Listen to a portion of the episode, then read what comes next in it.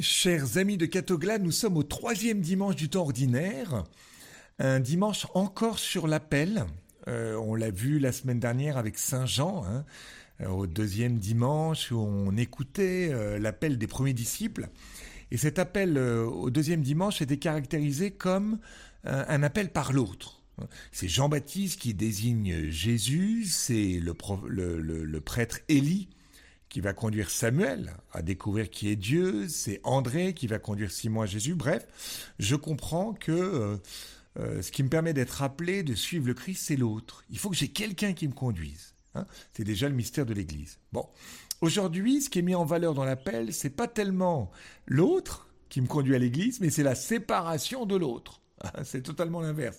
On va se séparer euh, des biens avec Simon et André, ils se séparent de leur filet, ou alors on va se séparer des personnes avec euh, Jacques et Jean.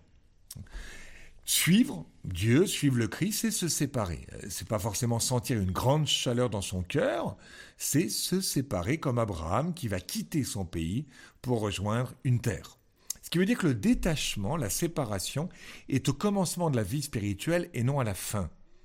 La sainteté, elle est à la fin, mais la séparation, elle est au commencement. Hein, c'est un peu comme dans le mariage. Quand vous vous mariez, vous dites pas à l'autre, écoute, on va vivre quelques jours ensemble, deux jours, que le week-end, ensuite trois jours, quatre jours. Non, c'est dès le départ, on va vivre toute notre semaine ensemble. Dès le départ, je vais renoncer à toutes les femmes de la terre sauf à toi, ou à tous les hommes de la terre sauf à toi. Je renonce à tout, je me détache de tout et de tous pour t'aimer. Donc ce qui veut dire qu'il y a comme une radicalité au commencement, pas tellement une progression, euh, une rupture qui dit l'adhésion au Christ. Et c'est toujours important de se dire, mais est-ce que cette rupture, je l'ai faite aussi De quelle manière dans ma propre vie? On va se séparer de deux types de choses, la séparation des biens et la séparation des personnes. Alors des biens, euh, parfois vous avez des biens qui vous empêchent d'être libre et de suivre le Christ. Un très bon exemple dans l'évangile de Marc, c'est le jeune homme riche au chapitre 10. Il a de l'argent et à cause de cela, des biens, il ne peut pas suivre, il reste sur place.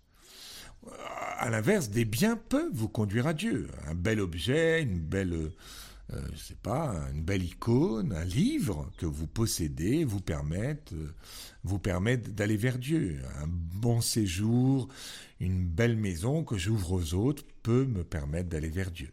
Hein. On n'est pas tous appelés à, vivre comme des franciscains sans rien posséder. Et même les franciscains possèdent des petites choses. Donc faut toujours distinguer dans nos biens ceux qui nous conduisent vers Dieu, ceux qui nous éloignent de Dieu. On voit bien comment parfois un smartphone, euh, euh, en fait, devient un, doudou, mais qui fait que je suis tout le temps dessus et je n'arrive même plus à prier sans avoir le téléphone ouvert. Ensuite, on sépare des personnes. Hein, les biens, c'est symbolisé par le filet dans l'évangile, les personnes symbolisées par Jacques et Jean. Une personne peut vous entraîner vers Dieu ou une personne peut vous éloigner de Dieu.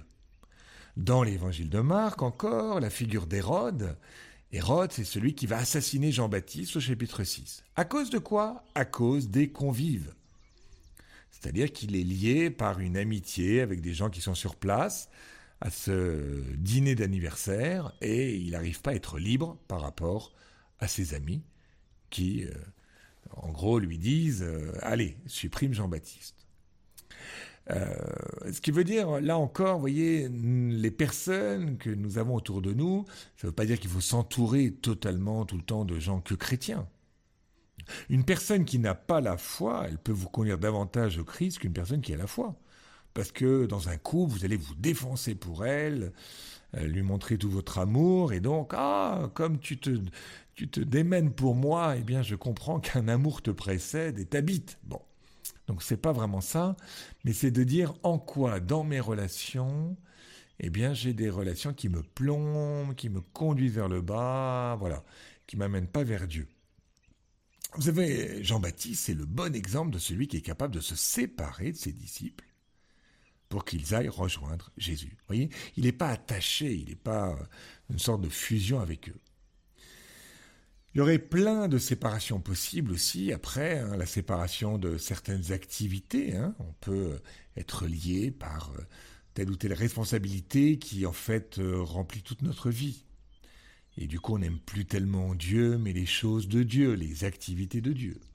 On peut se séparer d'un idéal aussi, hein, sur euh, une situation, sur des personnes. Et le Seigneur nous dit, mais écoute, je te demande d'accueillir l'autre ou la situation comme elle est, non pas comme tu la rêves.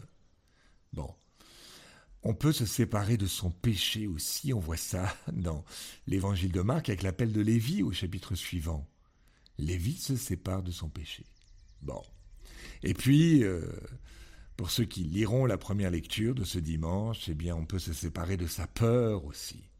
Comme Jonas, la belle figure du disciple, qui a peur et qui arrive à faire énormément de choses, euh, à l'inverse de ce que Dieu lui demande. Bon. Donc, ainsi, la conversion n'est pas tellement d'en faire plus, mais de se séparer.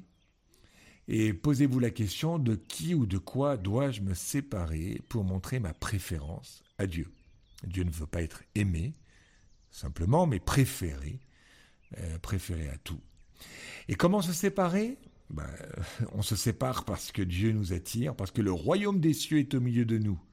La présence de Dieu est là. Hein, c'est pas un saut dans le vide. Il remplit mon cœur.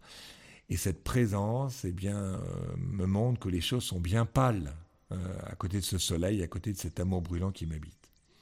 Que le Seigneur vous donne à chacun d'entre vous, à chacun d'entre nous, eh bien, de goûter la présence du Seigneur autour de vous, que vous sentiez sa proximité travers des personnes, à travers euh, sa présence, la présence dans sa parole, la présence dans le Saint-Sacrement, etc. Que vous puissiez goûter le royaume qui est là et que cette présence du royaume soit tellement forte que se séparer des biens ou des personnes soit une évidence pour vous, une réponse à l'appel de Dieu.